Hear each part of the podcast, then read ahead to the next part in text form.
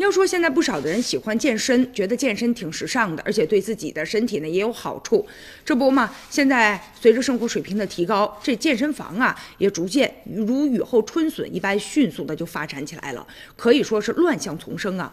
但是现在呢，有一个小邱，他就是这个推销人员，他就讲说，最高峰的时候，他一天能够说服呢近百人来办卡。要想把这卡卖出去，一定要执着。有一些健身会所呀，搞这个虚假的宣传，他店里里的情况其实没有那么好，但是从网上下载了一些图片，然后经过专业人员的设计之后，哎，就觉得好像还挺好看的，美化了，就显得特别的高大上。而对于销售人员来说，他们的基本工资其实是很少的，主要是靠呢把卡。卖出去，然后来提成，所以呢，他们会用这个高额的回扣啊，来这个吸引一些呢消费者。还有百分之九十的呃健身会所呀都有门禁，会员呢需要打卡进入，就是为了防止有人私下的把外人带进来，